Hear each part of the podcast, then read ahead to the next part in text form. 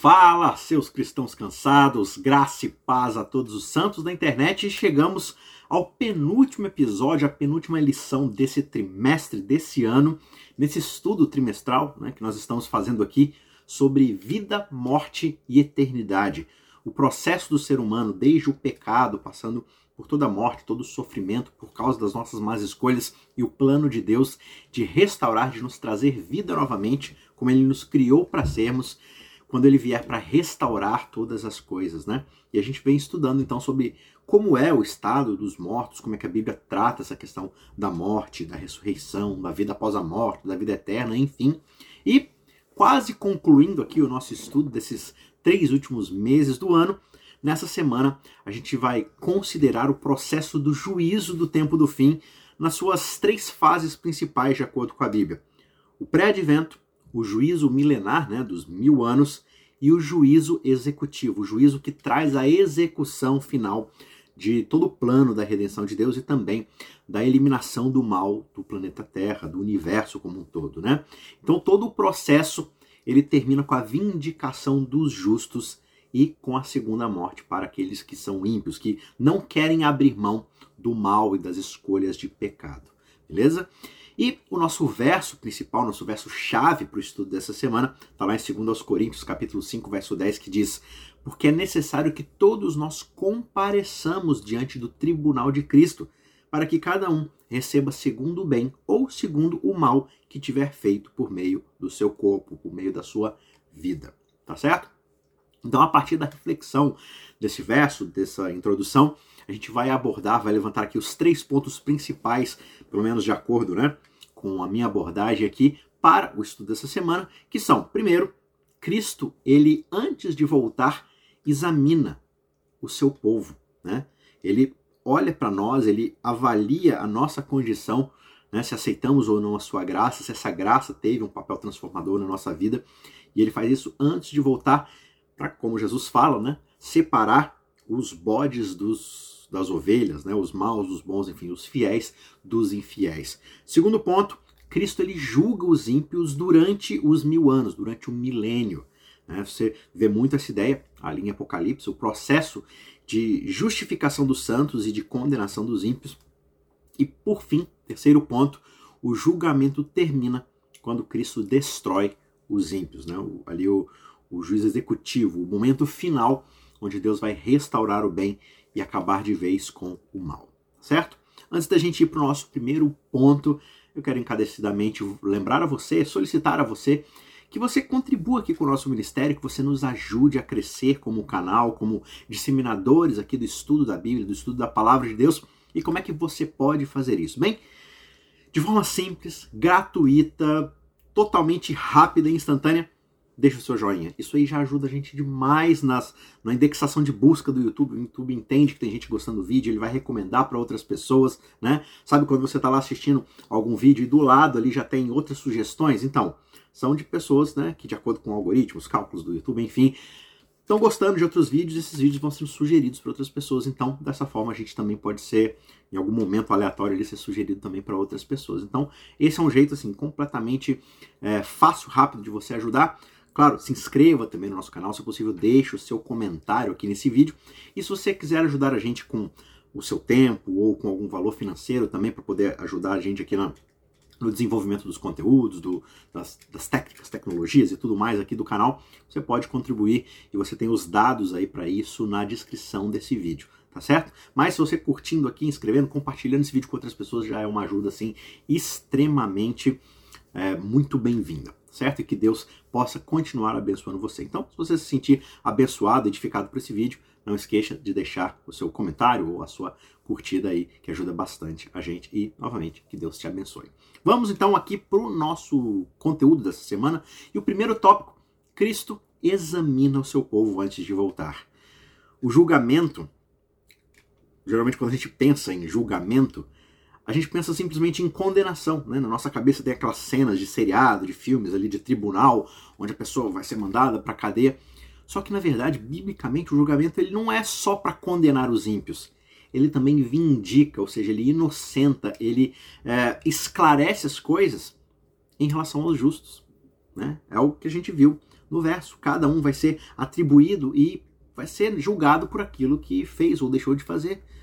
Quando a gente vai, por exemplo, para o livro de Daniel, onde Daniel fala nas suas profecias, ele fala muito a respeito dessa ideia do juízo, né, do tribunal, da purificação e tudo mais. Mas ele fala que ah, no tempo do fim haverá um juízo em favor dos santos do Altíssimo. Né? Então você veja que não é simplesmente uma condenação, haverá um juízo em favor, ou seja, vai vindicar, vai justificar aqueles que são os santos do Altíssimo, aqueles que confiaram em Deus, eles vão ser justificados nos seus caminhos. Então, o juízo, pelo menos da perspectiva bíblica, ele inclui os dois aspectos. Né? Por exemplo, quando a gente vai é, lá para 1 Reis, 1 Reis, capítulo 8, verso 32, existe uma oração lá onde é dito assim: Ouve tu nos céus, Senhor, age e julga os teus servos. Assim, mas ele está pedindo para ser julgado? Sim. Julga os teus servos, condenando aquele que é ímpio, fazendo com que pague por seus atos e justificando aquele que é justo, para lhe retribuires segundo a sua justiça.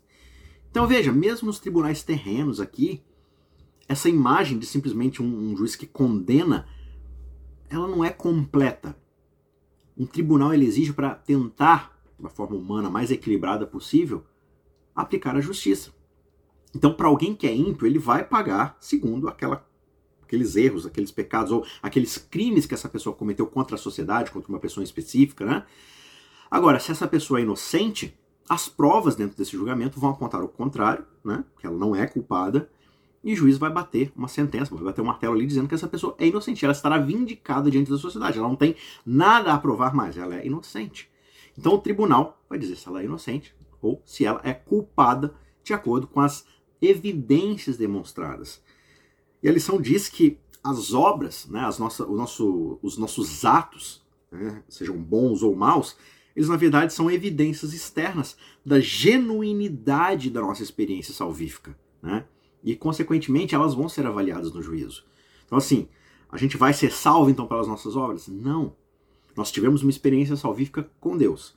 Deus morre na cruz, né? Jesus morre na cruz, essa é a graça, esse é o evangelho, e por causa da sua morte substitutiva nós recebemos o dom da salvação. Agora, a salvação, diferente do que muitas vezes a gente pensa, não é simplesmente eu ser impedido de ir para o inferno, né? ou ser concedido ali a graça de ir para o céu. Não.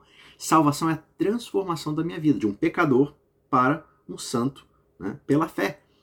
Então, se eu aceitei de fato a salvação, se eu recebi e apliquei na minha vida pelo Espírito Santo, né? se o Espírito Santo aplicou efetivamente na minha vida a salvação, consequentemente, a experiência genuína dessa salvação vai gerar em mim boas obras obras de santidade, obras de justiça. Então, no julgamento, essas evidências demonstrarão que o sacrifício de Cristo operou em mim. Já se eu continuo sendo uma pessoa ímpia, que não se importa com as coisas de Deus, que não ama o seu próximo, que não obedece à palavra de Deus, isso vai ficar demonstrado que o quê? Que a fé não operou em mim, que eu não aceitei esse dom salvífico. Né? Então o tribunal ele serve para isso, ele serve para demonstrar diante de todos as evidências para que um julgamento seja feito. E aí existem pelo menos três considerações aqui que fazem com que a gente olhe para esse julgamento pré-advento, ou seja, que acontece antes da vinda de Jesus, e tornem esse, esse julgamento, essa percepção desse julgamento do povo de Deus não apenas biblicamente sólido, mas também logicamente consistente, que faça sentido, né? Uh, você pode encontrar mais detalhes sobre essas ideias ali na lição de segunda, mas resumidamente são: primeiro, todos os mortos, tanto justos quanto ímpios, eles permanecem inconscientes nos seus túmulos até a ressurreição final. Então veja, não existe assim, de acordo com a Bíblia, um momento onde a pessoa justa ela já sai na frente e já começa a aproveitar as benesses do céu. E o ímpio já vai lá para o né, inferno e já começa a sofrer. Não, ambos estão deitados, tipo, entre aspas aqui, né, figurativamente, congelados, adormecidos, esperando o julgamento. Não existe uma vantagem uma desvantagem para um, uma vantagem para o outro e tudo mais. Não. As evidências serão mostradas, um julgamento vai acontecer para que aí juntos, então, aconteça o veredito de cada um. Né? Então, uh, as pessoas não vão lá usufruir as coisas esperando o, o, o veredito final, ou então elas vão ir sofrendo enquanto esperam o seu julgamento. Não. Elas estão em repouso, esperando cada um a sua própria recompensa. Um outro ponto também é que todos os seres humanos serão julgados após o fim das suas vidas. Hebreus fala, né? Ao homem está destinado a morrer apenas uma vez e com essa morte vem o julgamento. E com o julgamento, né, na volta de Cristo. Então, cada um sendo julgado após o fim de suas vidas. Enquanto ainda temos vida, temos chance de arrependimento, de abandono das práticas pecaminosas, de abandono do nosso caminho de rebeldia contra Deus. E quando as nossas vidas se encerram, então nós aguardamos agora esse julgamento, né, quando Cristo finalmente retornar.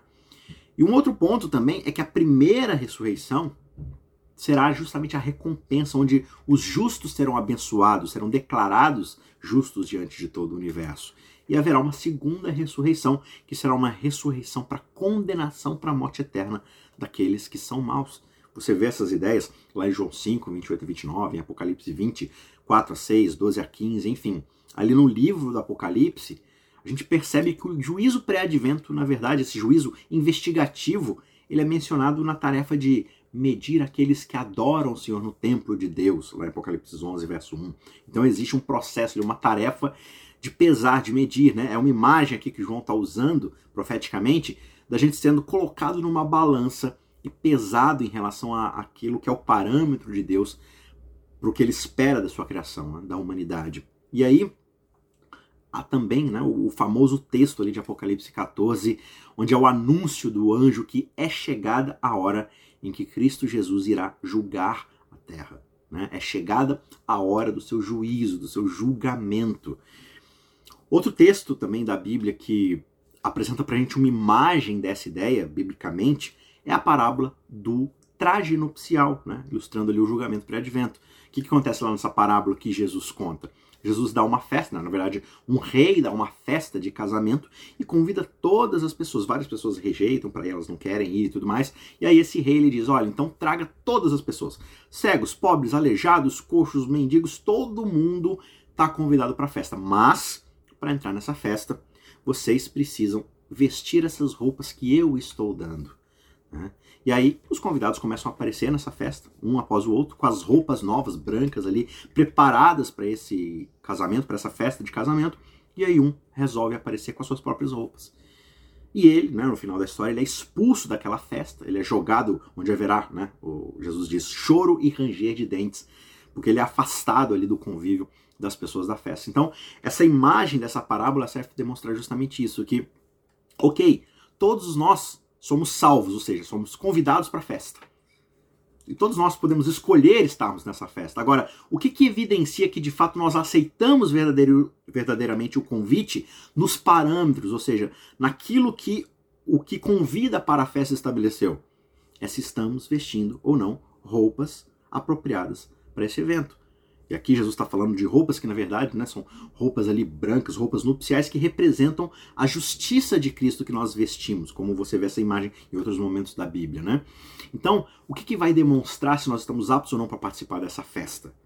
As evidências. Que evidências? Se estamos ou não vestindo essas vestes. Agora, essas vestes, de acordo com Jesus, elas não são fruto do desempenho dos convidados, elas são um presente do próprio convidador da festa o rei dá a festa e o rei envia as vestes como um presente. Então nós recebemos o convite da salvação como um presente. Mas se nós vestimos essa salvação ou não, é uma outra história. Isso vai ficar plenamente visível na hora desse julgamento, desse juízo. E aí, vestindo as vestes de Cristo, somos convidados, somos aptos então a participar dessa festa. Mas se recusarmos e quisermos comparecer com as nossas próprias vestimentas, ou seja, com as nossas próprias obras, com as nossas próprias é, desenvolturas ali, com a nossa própria perspectiva do que a gente acha certo e errado e tudo mais, com o nosso próprio desempenho, aí haverá, Jesus diz, choro e ranger de dentes. Então, essa distinção entre justo e perverso, ela é fortemente afirmada antes do retorno de Cristo, e a gente consegue então ver claramente em textos como Apocalipse 22, verso 11, verso 12, né? Aquele texto famoso que diz: continue o injusto a fazer injustiça e continue o imundo a ser imundo. O justo continue na prática da justiça e o santo continue a santificar-se. Eis que venho sem demora e comigo está a recompensa, o galardão que eu tenho para dar a cada um segundo as suas obras. Então existe claramente uma separação aqui. Né? E essa separação acontecerá quando então Jesus vier para nos julgar, para julgar a humanidade e estabelecer os ímpios, né? os, os bodes ali, à sua esquerda, demonstrando, olha, esses de fato, por mais que eles possam fingir que me servem, que obedecem à minha vontade, na verdade eles não têm um relacionamento comigo. Não existe nada na vida deles que evidencie que eles me aceitaram, que eles receberam a minha graça.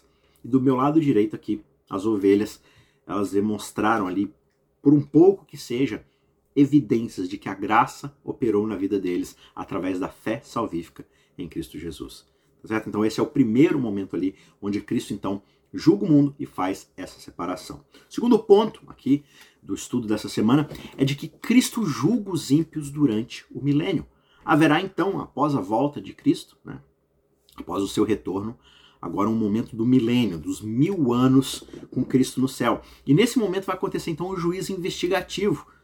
Né? Na verdade, o, o, no juízo investigativo que foi pré-advento, ou seja, antes de Jesus voltar, né, ali os justos são julgados junto com os ímpios e tudo mais. Né? Na verdade, nesse momento do pré-advento, somente aqueles que são membros da corte celestial estão envolvidos no julgamento. Você pode estudar um pouco mais sobre isso lá em Daniel, capítulo 7, né? especialmente os versos 9 e 10. Só que agora, nesse momento, durante o juízo milenar dos ímpios e dos anjos caídos, esses próprios santos que foram vindicados, que foram julgados inocentes, santos, eles também irão participar desse julgamento milenar. Eles vão agora compreender, peraí, por que, que eu fui salvo, mas o meu amigo, o meu irmão, meu esposo, meu esposo, meu colega, o meu pastor, por que, que essa pessoa ela não foi considerada inocente? Peraí, o que está acontecendo? Nós vamos então olhar para entre aspas, aqui, né, de uma forma figurada, para os autos aqui do, do julgamento, para o relatório do julgamento, nós vamos avaliar as evidências, vamos ver o que que Deus, o que que Cristo fez por essa pessoa, como é que essa pessoa recusou esse convite de graça, e por conta própria nós chegaremos à conclusão de que Cristo foi completamente justo, foi completamente coerente e correto naquele veredito final. Você pode encontrar indícios dessa dessa verdade, né, dessa doutrina lá em 1 Coríntios 6,3, lá em Judas no verso 6, lá em Apocalipse 24 a 6, enfim. Tem bastante texto bíblico aí demonstrando essa ideia de que nós iremos julgar. Né? Não sabeis que vocês irão julgar até os próprios anjos, quanto mais aqueles que estão ao redor de vocês. Então, nós teremos a capacidade ou a oportunidade de discernirmos ali as provas, as evidências, tudo aquilo que fez parte desse primeiro juízo, né? dessa primeira separação ali que Jesus e diante de toda a corte celestial ali daqueles que não pecaram, puderam então participar. E agora a gente tem essa oportunidade de, digamos assim, fazer uma auditoria nos julgamentos de Cristo. Isso mostra o quanto o Deus Todo-Poderoso do universo é humilde o suficiente a ponto de nos considerar como, digamos assim, pessoas que vão avaliar os seus atos. Né? Ele vai se colocar diante do nosso julgamento ali, confiando que nós iremos enxergar né? claro, pelo Espírito Santo e tudo mais, mas as evidências de que ele é justo e justos são os seus caminhos. Sobre isso, Ellen White ela comenta o seguinte: durante os mil anos entre a primeira e a segunda ressurreições, ou seja, a ressurreição dos santos e a ressurreição dos ímpios, ocorre então o julgamento dos ímpios. E é nesse tempo que, conforme Paulo mesmo já disse, os santos vão julgar todo o mundo. Então, ali, em união com Cristo, esses santos vão julgar os ímpios, vão comparar os seus atos com o código máximo e supremo de justiça, que são as escrituras sagradas. E a partir então desse embasamento, eles vão decidir cada caso segundo as ações praticadas né, por aquelas pessoas. Então vai ser determinada a parte que os ímpios devem pagar, devem sofrer, segundo as suas obras. E o nome deles será registrado no livro da morte. Por quê? Porque não aceitaram a vida oferecida gratuitamente por Cristo Jesus. Isso está lá em Grande Conflito, página 660. Beleza? Então, todo esse processo do juízo, ele tem alguns objetivos dentro da realidade do universo. Um primeiro objetivo que a gente pode destacar é que esse juízo ele tem o objetivo de justificar o caráter de Deus contra todas as acusações de Satanás de que Deus é injusto no seu modo de tratar suas criaturas, no seu modo de executar aquilo que ele chama de justiça, né, a empregação das suas leis. Então há essa dúvida no ar: será que Deus é de fato justo? Será que ele não é carrasco? Será que ele não faz as coisas porque sim? Ou existe alguma lógica, existe alguma coerência? Deus é coerente, ele é justo, ele é misericordioso de acordo com aquilo que ele está fazendo.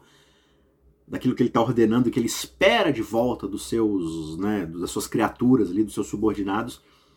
E a gente vai poder ver por conta própria que tudo que Cristo fez foi verdadeiramente justo, foi verdadeiramente coerente, não poderia ter sido feito nada melhor. A gente vai olhar para as evidências e vai falar assim: olha, se fosse eu, eu não teria feito nada diferente. Qualquer coisa que eu tivesse feito ali seria menos justo do que o próprio Jesus fez.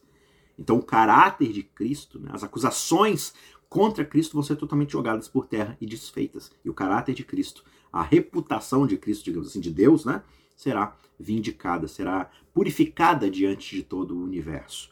Não que Deus precisasse de qualquer carimbo ou chancela nossa em relação à sua justiça, mas isso só mostra quem esse Deus é. Isso também é parte da evidência de como ele está sujeito, ou ele se coloca como sujeito ao nosso julgamento como criaturas. O Criador se coloca sujeito ao julgamento das suas criaturas. Um outro ponto aqui desse julgamento é que ele também serve para confirmar a imparcialidade da recompensa dos justos. Não houve nenhum suborno, não houve nenhum favorecimento ilícito. Aqueles que foram salvos, eles foram coerentemente salvos de acordo, entre aspas, aqui com a regra do jogo. De acordo com tudo aquilo, todas as chances que foram oferecidas, o sangue de Cristo, a obra de Cristo, a intercessão do Espírito Santo, tudo isso fez com que esses justos fossem salvos. Não houve imparcialidade. Aqueles que não foram salvos foram salvos porque não aceitaram ou não fizeram uso de todas essas oportunidades. Logo, então, a gente tem um terceiro ponto aqui, que também esse juízo ele serve para demonstrar que a justiça do, do, do castigo né, dos ímpios foram de fato justas. Assim como não houve um favorecimento ilícito, ilegal, desproporcional aos justos, também não houve um tratamento totalmente enviesado em relação aos ímpios. Eles foram castigados, julgados e castigados por causa das evidências que ele demonstraram na sua vida. Né? Não há aqui um favorecimento de Jesus para um lado ou para o outro, né?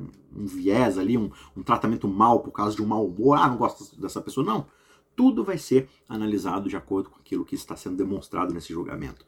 E talvez um quarto e último ponto, pelo menos aqui dentro dessa perspectiva, é que esse julgamento também serve para dissipar todas as dúvidas que possam ser levantadas é, e utilizadas como base para uma outra rebelião no universo. Né? Então, assim, a eternidade, a segurança desse novo reino, ele sempre estará ameaçado enquanto tiver algum resquício de dúvida na nossa mente, na mente de algum ser no universo. Então, esse juízo ele serve para poder remover de vez e convencer toda e qualquer fonte de pensamento é, alto, né, alto pensamento, de, de pensamentos autossuficiente em todo o universo, pessoas que têm a capacidade cognitiva, seres criados que pensam por si próprios, todos eles irão remover cada resquício de dúvida a respeito do caráter de Deus, a respeito de como Deus rege o seu universo criado. Por isso, jamais haverá no restante de toda a eternidade, e eternidade é tempo pra caramba, né? Jamais haverá novamente um resquício de dúvida. Por quê? Porque todas as dúvidas foram sanadas, não há nada que tenha ficado para trás que jogue contra ou que acuse o caráter de Deus. Né? Então, quando todas as mentes foram convencidas, então o julgamento estará completo e o, universo, a segurança do universo, estará novamente em paz e segura contra toda e qualquer rebelião que possa surgir. Porque nunca foi da vontade de Deus abafar a rebelião com força bruta, sempre foi nos convencer de que o nosso caminho era equivocado. E finalmente, o ponto de número 3 daqui da lição é de que o julgamento ele termina quando Cristo destrói os ímpios. Né? O, julgamento vai encerrar com Deus destruindo todo o mal. E infelizmente, aqueles que decidiram ficar nesse caminho, que decidiram continuar em oposição a Deus, receberão ali a destruição final como parte desse julgamento. Né? E antes que os ímpios sejam destruídos permanentemente, eles vão ter a oportunidade de ver por que, que eles estão se perdendo e eles vão mesmo reconhecer que a sua punição na verdade é justa. Que diante de todas as evidências apresentadas, eles escolheram aquilo porque eles realmente quiseram esse caminho. Né? Então, logo que, Leonardo comenta, logo que se abrem os livros de registro, ali mostrando as evidências, o olhar de Jesus se dirige imediatamente para aqueles ímpios. E eles se tornam conscientes de todos os pecados que eles cometeram contra o Senhor da glória. Eles vão ser capazes de compreender, de enxergar exatamente onde foi que os seus pés se desviaram desse caminho de pureza, de justiça, de santidade. Eles vão notar precisamente até onde o orgulho deles conduziu nessa rebelião, até onde esse orgulho, essa vaidade os levou na violação da vontade de Deus para o universo, para sua boa criação. Onde foi que eles aceitaram as sedutoras, as sedutoras tentações que incentivaram na condescendência para com o pecado? Eles vão perceber cada bênção que foi oferecida a eles, mas que eles perverteram. Né? Cada mensageiro de Deus que foi enviado até eles, mas que eles desprezaram. Cada advertência que foi rejeitada, que não foi ouvida. Cada onda de investida de misericórdia que foi rebatida num coração de pedra, obstinado, impenitente, de que não quer se arrepender tudo vai aparecer diante deles como se tivesse escrito assim em letras de fogo, num, num telão HD 4K diante deles, claríssimo. E agora se torna evidente para todos eles que não existe um outro salário, uma outra recompensa, digamos assim, para esse pecado que não seja a morte. Né? O salário aqui do pecado não é nobre independência e vida eterna, é escravidão, ruína e morte. Esses ímpios então veem o que eles perderam em virtude da sua vida de rebeldia. Eles quiseram aproveitar a vida de um jeito que era ruim para eles, para o seu próximo, para sua relação com Deus, e agora eles percebem que na verdade tudo isso causou a própria perdição deles. E eles mesmos, os próprios ímpios que se perderão, vão reconhecer que todas as chances foram oferecidas e que eles fizeram a escolha deles. E que tudo está acontecendo de acordo com aquilo que eles mesmos quiseram. Nada foi imposto, nada foi escondido deles, simplesmente foi a escolha que eles queriam ter feito. Né? Então, para concluir o estudo dessa semana, um estudo muito interessante a respeito do juízo, claro que cada ponto levantado aqui é apenas superficial, né? cabe a você ir atrás desses estudos na palavra de Deus, se aprofundar, ler os textos bíblicos, mas eu quero deixar aqui um último pensamento da escritora Ellen White para concluir nosso estudo dessa semana. E ela diz que no dia do juízo final, toda alma perdida compreenderá a natureza da sua rejeição da verdade a cruz será apresentada e a sua real significação, seu real significado será visto por todo o espírito que foi cegado pela transgressão. E diante dessa visão do Calvário, daquilo que Cristo fez, né, com a sua misteriosa vítima sangrenta, Jesus Cristo, o Cordeiro de Deus, todos vão se achar condenados e pecadores. Todos vão se considerar totalmente indignos de tal ato, né? E aí qualquer desculpa que a gente possa tentar dar para nos justificar vai cair por terra, vai ficar totalmente banida diante dessa imagem. A apostasia humana vai aparecer em claras cores do seu odioso caráter, de como de fato nós somos maus. E os homens vão poder então ver qual foi genuinamente a sua escolha. A gente vai colocar as coisas em perspectiva e toda questão de verdade, de erro, nessa longa controvérsia, nesse longo conflito, vai então ser esclarecido. Nesse juízo que acontecerá diante e sobre todo o universo, Deus vai se mostrar totalmente isento de culpa pela existência ou pela continuação do mal. Nunca foi culpa ou plano ou algum defeito da parte de Deus para que o mal viesse a existir e se perpetuasse nas nossas vidas. Vai ficar demonstrado que na verdade a vontade, os decretos, a lei divina não é cúmplice do pecado, não é sua causa, não é, é conivente com o pecado. Nunca houve nenhum defeito no governo de Deus, nenhum motivo que tenha causado qualquer tipo de desafeto da parte dele. E aí, quando os pensamentos de todos os corações forem revelados e colocados em perspectiva, tanto os leais filhos de Deus como os rebeldes, né? Todos eles vão se unir diante de Deus e vão declarar: Justos e verdadeiros são os teus caminhos, ó Rei dos santos. Quem não te temerá, ó Senhor, e não glorificará o teu nome? Porque os teus juízos foram manifestos, né? os teus julgamentos foram esclarecidos. E diante desse julgamento, quando esse juiz bater o martelo, todos perceberão que o veredito é justo, seja para a justiça e, consequentemente, a vida eterna, seja para a impiedade e, consequentemente, a morte. Então, pelo Espírito de Deus, que você receba mais uma vez, assim como tem recebido todos os dias, o chamado do Espírito Santo para uma conversão, para uma mudança diária de vida, para um processo de transformação diário, e que você não rejeite a voz, que você aceite vestir essa roupa que é oferecida para o convite da festa, junto com o convite da festa, para que nós possamos estar juntos naquele dia, desfrutando desse banquete eterno, maravilhoso e desfrutando de um novo céu e de uma nova terra. Assunto esse que vai ser o assunto da nossa próxima lição na semana que vem. Então, eu te espero lá. Até lá, continue nessa semana aí estudando, se aprofundando e desenvolvendo seu relacionamento com Deus. Eu te espero na próxima semana. Não esqueça de deixar o seu joinha, de compartilhar esse vídeo com alguma outra pessoa que você acha que precisa ouvir esse conteúdo para incentivar o estudo da palavra de Deus, da lição. E a gente se vê na semana que vem. Forte abraço. Tchau, tchau. Até lá.